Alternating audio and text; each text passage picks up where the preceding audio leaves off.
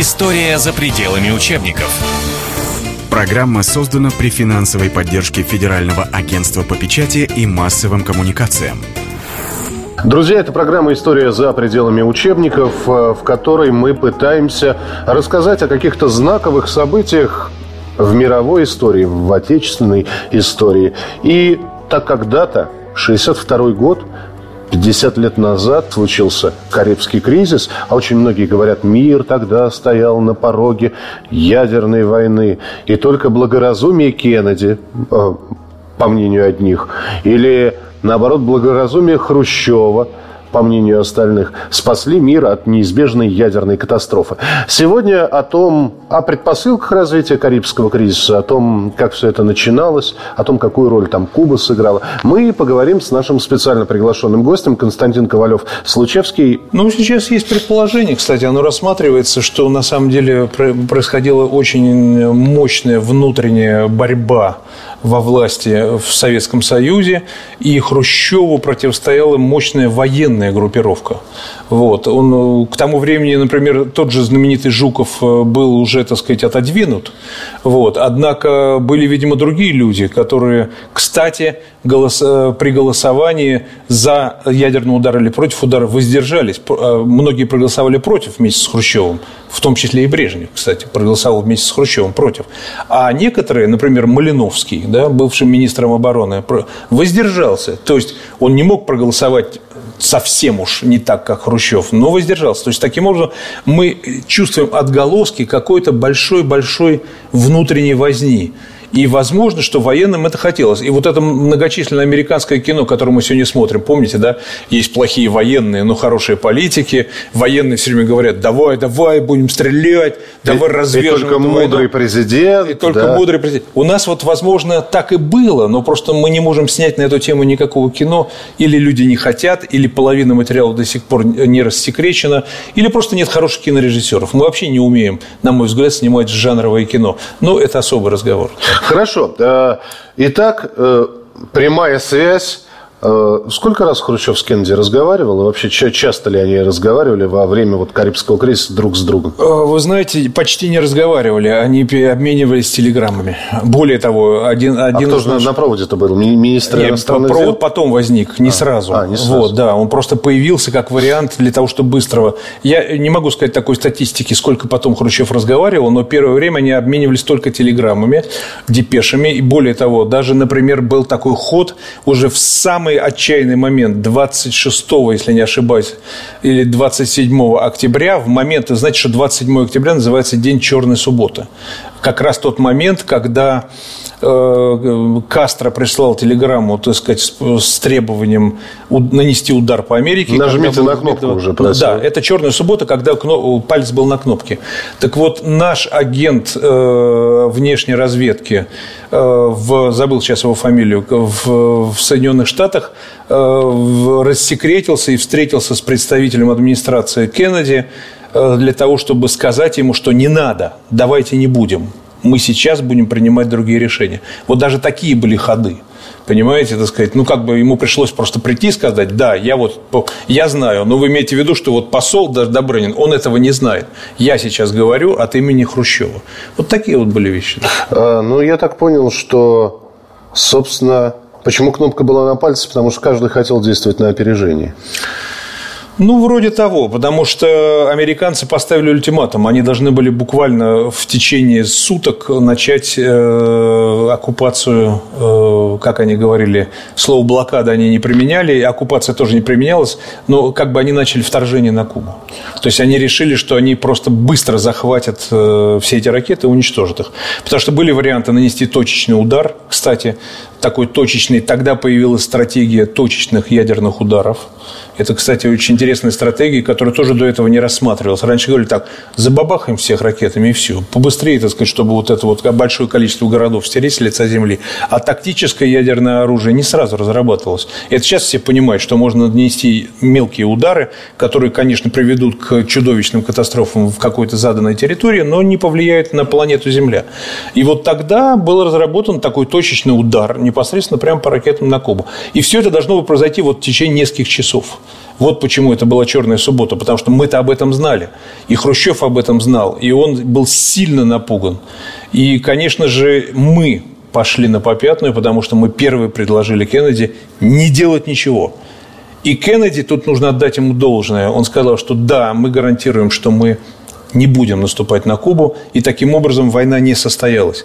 То есть, верите ли, я плавал по Карибскому бассейну как турист. Я, бывал в, я не был на Кубе, но бывал в Доминиканской республике, в Гаити, на Ямайке, плавал по Каймановым островам, и Майами, и Новый Орлеан, и Тампа, и Мексика, и так далее, на роскошнейшем лайнере. И вот сейчас я могу себе представить, знаете, э, вот если бы этого ничего не было, да, вот Карибский, Карибское море, да, и вдруг Карибский кризис, точечный ядерный удар американцев по Кубе и, как сказали бы сейчас молодые люди, кранты – и вот эти кранты, конечно же, еще раз говорю, могли бы закончиться тем, что мы бы с вами сегодня не разговаривали вообще. Слава богу, что все так произошло. Слушайте, а что э, происходило в тех странах, которые между двумя сверхдержавами, а Советский Союз и э, США тогда были действительно сверхдержавами и оспаривали периодически право называться сверх-сверх. Но а что в этот момент, ну, Понятно, Турция менее интересна, потому что она все-таки действительно сильно зависела от американцев. А как э, Фидель Кастро Рус действовал вот в те годы, когда... То есть он такое ощущение, что чужой на празднике жизни. Вроде на его земле все происходит, да, на территории революционной Кубы, а он к этому как-то не, не очень причастен. Или он причастен все-таки был? Не, ну как, я же вам сказал. Не, ну телеграмма понятно, да. Да, вот. так сказать, э, его была задача выжить любой ценой. И э, он просто ненавидел американцев. И его задача была Э, выжить как? Потому что мы единственные, которые его спасли. Как вы помните, американцы обложили Кубу э, настоящей блокадой экономической в первую очередь. Да, торговый эмбарго. И перестали поставлять им нефть. А Куба без нефти, ну, просто не может существовать. Ну, больше нет, куда ее брать.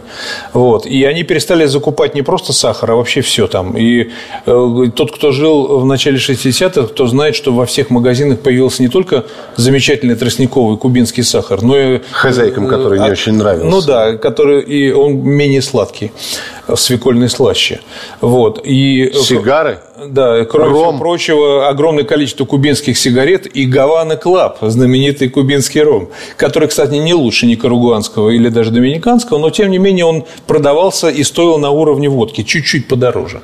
Вот. И народ его не очень пил, потому что никто не мог понять, ну, зачем нам Havana Club, когда у нас есть своя московская особая, вот, или столичная. Вот. Но, тем не менее, вот все это появилось. Хотя и... находились любители кубинских сигарет, которые сделались из э, табака э, такого сигарного, да, вот, но многие до сих пор вспоминают такие названия сигаретных брендов. Э, Partagás, Montecristo, да, э, по-моему, еще Да, что-то в этом роде. А, хорошо. И все-таки а, у нас совсем немножко времени осталось. А, Константин Ковалев-Случевский у нас сегодня в гостях. Это программа «История за пределами учебников». Мы говорим про Карибский кризис. Я, опять же, вот смотришь на американцев, американское кино, они, естественно, говорят, что это только наше, наше благоразумие, наша добрая воля позволила как-то дипломатически выправить эту ситуацию. Мы, собственно говоря, умными и логическими рассуждениями заставили русских убрать руку с красной кнопки.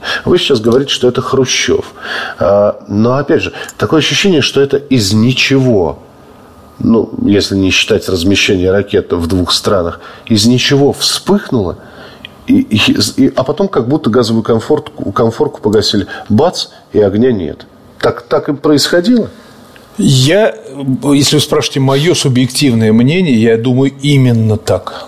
Вот почему, еще раз говорю, появилась прямая связь. Потому что иногда из ничего может произойти что-то. После этого появилось большое количество фильмов. Помните о нашествии марсиан, о, о том, что вдруг по какой-то там предвыборной политике кто-то придумывает какую-то войну, например, там в Югославии или в Канаде. Помните знаменитое завоевание американцами Канады? Был фильм, сейчас забыл его название. Потрясающие пародийные антиутопические фильмы, которые показали, что война может начаться из ничего по какой-то ерунде, что есть такая штука под названием телевидение, которое имеет настолько сильное воздействие на людей, что вдруг какие-то идеи вброшены, например, через телевидение, но сейчас люди уже привыкли к телевидению и делят все пополам. А тогда воспринимались всерьез. Тогда сейчас известно, что тому, что показывают по телевидению, верят около 60% населения, а тогда бы 99%. И поэтому, конечно, можно было все что угодно сказать. И эта конфорка, которая была погашена просто волевым усилием. Потому что и у того лидера, и у этого лидера все-таки оставалась часть здравомыслия, понимаете? И... Но все-таки, вот посмотрите, американцы отслеживали эти события, потому что они печатались в газетах.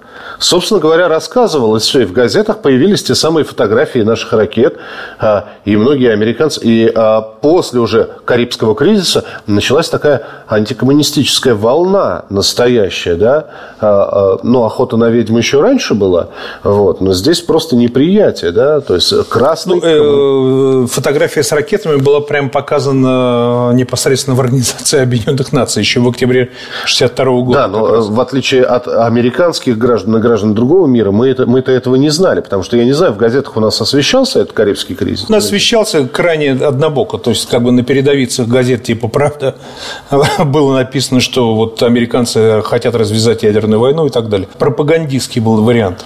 Не более того, конечно же, люди ничего не знали. Еще раз говорю, это, причем это все было с большим опозданием, и даже наши крупнейшие политики, члены Политбюро, и даже наши дипломаты этого тоже не знали. Я думаю, мы продолжим обязательно программу «История за пределами учебников». Какие выводы сделали две страны, Советский Союз и США, по итогам Карибского кризиса, мы обязательно расскажем. Константин Ковалев-Случевский, писатель, политолог, профессор, историк у нас сегодня в гостях. Мы обязательно продолжим. Оставайтесь с нами.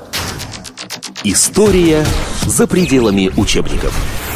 Программа создана при финансовой поддержке Федерального агентства по печати и массовым коммуникациям.